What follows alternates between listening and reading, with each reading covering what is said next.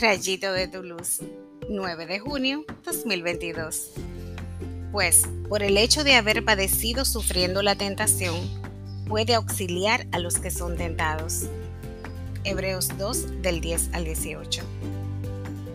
Hoy celebramos a Jesús como sumo y eterno sacerdote. Él está a la diestra del Padre intercediendo por nosotros, los hombres, no por los ángeles, por nosotros que somos polvo, pero a quien Él se hizo semejante por amor, algo que es imposible de entender si no es por la fe.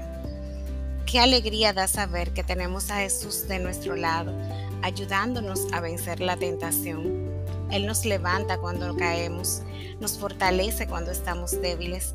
No tengamos dudas en pedir su ayuda cuando la necesitemos, porque vendrá tan cierto como que respiramos. Oremos. Gracias Señor por ser nuestro sumo y eterno sacerdote que con tu sangre preciosa nos redimiste. Gracias por ofrecerte por mí, para que yo pudiera tener esperanza y vida abundante.